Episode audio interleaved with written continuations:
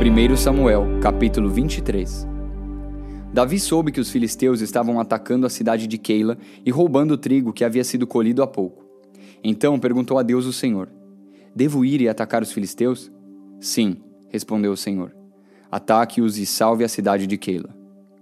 Mas os homens de Davi disseram: Nós já estamos com medo de ficar aqui em Judá, quanto mais de ir a Keila para atacar o exército dos filisteus. Então Davi consultou novamente a Deus, o Senhor, e ele respondeu: Vá a Keila e ataque, porque eu lhe darei a vitória sobre os filisteus. Então Davi e os seus homens foram a Keila e atacaram os filisteus. Mataram muitos deles e tomaram seus rebanhos, e assim Davi salvou os moradores de Keila. Na ocasião em que Abiatar, filho de Aimeleque, escapou e foi se juntar a Davi em Keila, ele levou o manto sacerdotal. Quando Saul foi avisado de que Davi tinha ido para Keila, disse: Deus entregou Davi nas minhas mãos. Ele foi para uma cidade cercada de muralhas, com portões reforçados e assim caiu numa armadilha. Então Saul chamou todos os soldados para a batalha a fim de marchar contra Keila e cercar Davi e os seus homens. Quando Davi soube que Saul estava planejando atacá-lo, disse ao sacerdote Abiatar: Traga aqui o manto sacerdotal para que possamos consultar a Deus. Então Davi disse: Ó Senhor, Deus de Israel, eu, o teu servo Davi, soube que Saul está planejando vir a Keila para destruí-la por minha causa. Será que os moradores de Keila vão me entregar nas mãos de Saul? Será que Saul virá mesmo, como ouvi dizer? Ó Senhor, Deus de Israel, peço-te que me respondas. Saul virá, respondeu o Senhor. E será que os moradores de Keila vão entregar a mim e também os meus homens a Saul? perguntou Davi. Sim, vão, respondeu o Senhor. Então Davi e os seus homens, mais ou menos seiscentos, saíram imediatamente de Keila e seguiram sem rumo certo. Quando Saul ficou sabendo que Davi tinha fugido de Keila, abandonou o seu plano. Davi se escondeu nas fortalezas da região deserta e montanhosa que fica perto de Zif. Saul continuava a procurá-lo todos os dias, mas Deus não entregou Davi a ele. E Davi estava com medo porque Saul tinha saído para matá-lo. Davi passou a viver em Oreza, no deserto que fica perto de Zif. Jonatas foi encontrar-se com ele ali e lhe deu coragem para confiar na proteção de Deus. Jonatas disse: Não tenha medo. Saul, meu pai, não conseguirá causar-lhe nenhum mal. Você será o rei de Israel e eu ocuparei o segundo lugar no seu governo. E o meu pai sabe muito bem disso. E ali, na presença de Deus, o Senhor, os dois renovaram a sua promessa de amizade. Davi ficou em Oreza e Jonatas voltou para casa. Algumas pessoas de Zif foram a Gibeá e disseram a Saul: Davi está escondido na nossa terra em Oreza, no monte Aquila, ao sul de Gesimon. Nós sabemos que o Senhor quer muito prendê-lo. Venha com a gente, que nós lhe entregaremos Davi.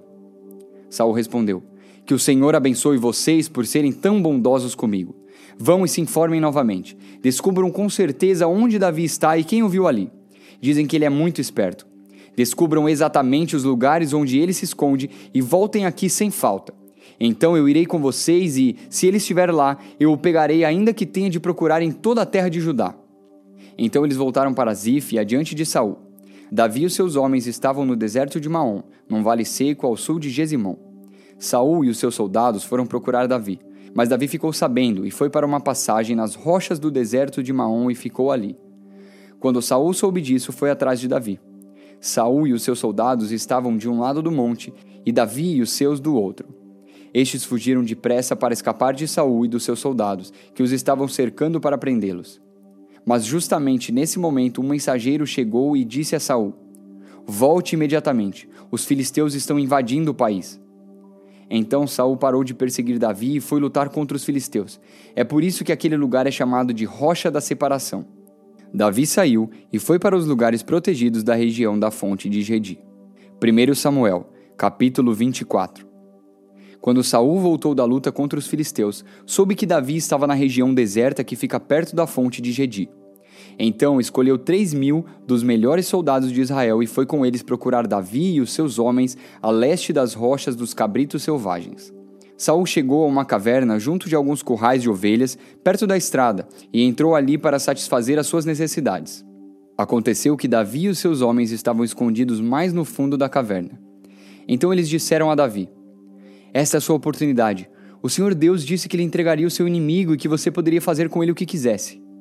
Então Davi se arrastou de mansinho até onde estava Saul e cortou um pedaço da capa dele sem que ele percebesse.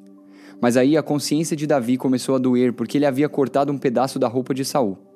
Então disse aos seus homens: O Senhor Deus me livre de fazer algum mal ao meu senhor, que ele escolheu como rei. Eu não devo atacá-lo de jeito nenhum, porque ele é o rei escolhido pelo Senhor. Assim Davi convenceu seus homens de que eles não deveriam atacar Saul. Então Saul levantou-se, saiu da caverna e seguiu seu caminho.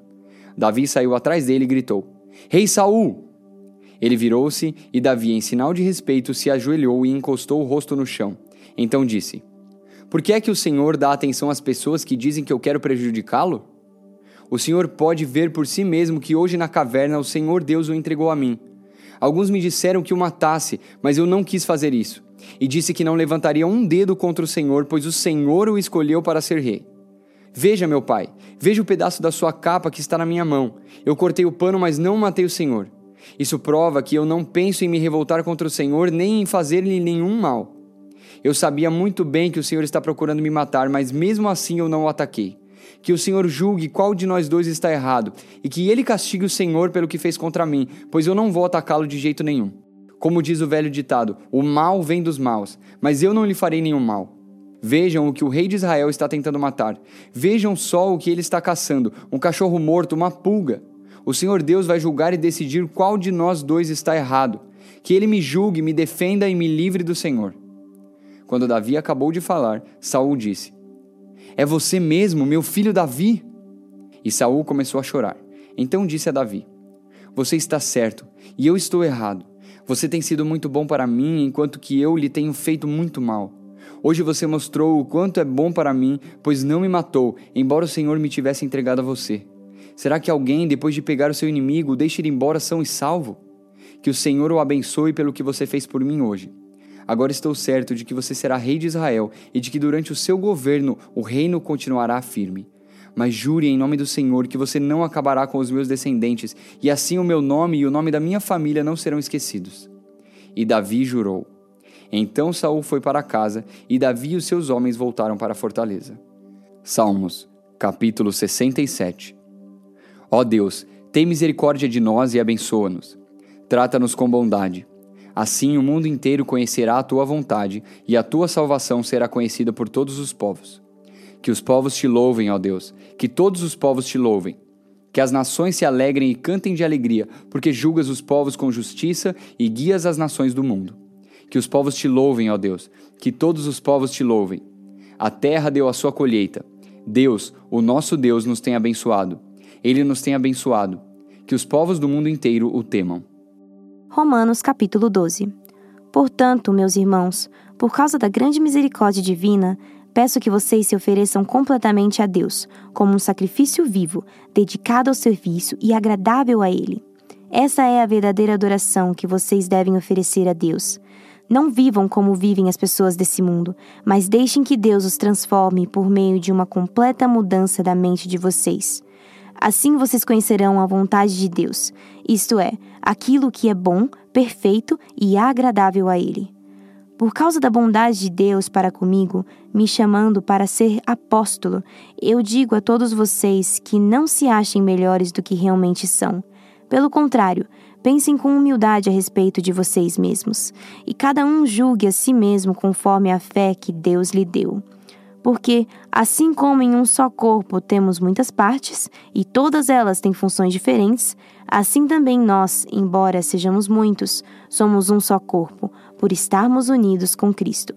E todos estamos unidos uns com os outros, como partes diferentes de um só corpo. Portanto, usemos os nossos diferentes dons de acordo com a graça que Deus nos deu. Se o dom que recebemos é o de anunciar a mensagem de Deus, Façamos isso de acordo com a fé que temos. Se é o dom de servir, então devemos servir. Se é o de ensinar, então ensinemos. Se é o dom de animar os outros, então animemos. Quem reparte com os outros o que tem, que faça isso com generosidade. Quem tem autoridade, que use a sua autoridade com todo o cuidado. Quem ajuda os outros, que ajude com alegria. Que o amor de vocês não seja fingido. Odeiem o mal e sigam o que é bom.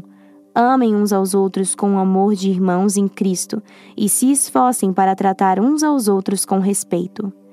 Trabalhem com entusiasmo e não sejam preguiçosos. Sirvam o Senhor com o coração cheio de fervor. Que a esperança que vocês têm os mantenha alegres. Aguentem com paciência os sofrimentos e orem sempre. Repartam com os irmãos necessitados o que vocês têm e recebam os estrangeiros nas suas casas. Peçam que Deus abençoe os que perseguem vocês. Sim, peçam que Ele abençoe e não que amaldiçoe. Alegrem-se com os que se alegram e chorem com os que choram. Tenham por todos o mesmo cuidado. Não sejam orgulhosos, mas aceitem serviços humildes. Que nenhum de vocês fique pensando que é sábio. Não paguem a ninguém o mal com o mal. Procurem agir de tal maneira que vocês recebam a aprovação dos outros. No que depender de vocês, façam todo o possível para viver em paz com todas as pessoas. Meus queridos irmãos, nunca se vinguem de ninguém. Pelo contrário, deixem que seja Deus quem dê o castigo. Pois as Escrituras Sagradas dizem: Eu me vingarei, eu acertarei contas com eles, diz o Senhor.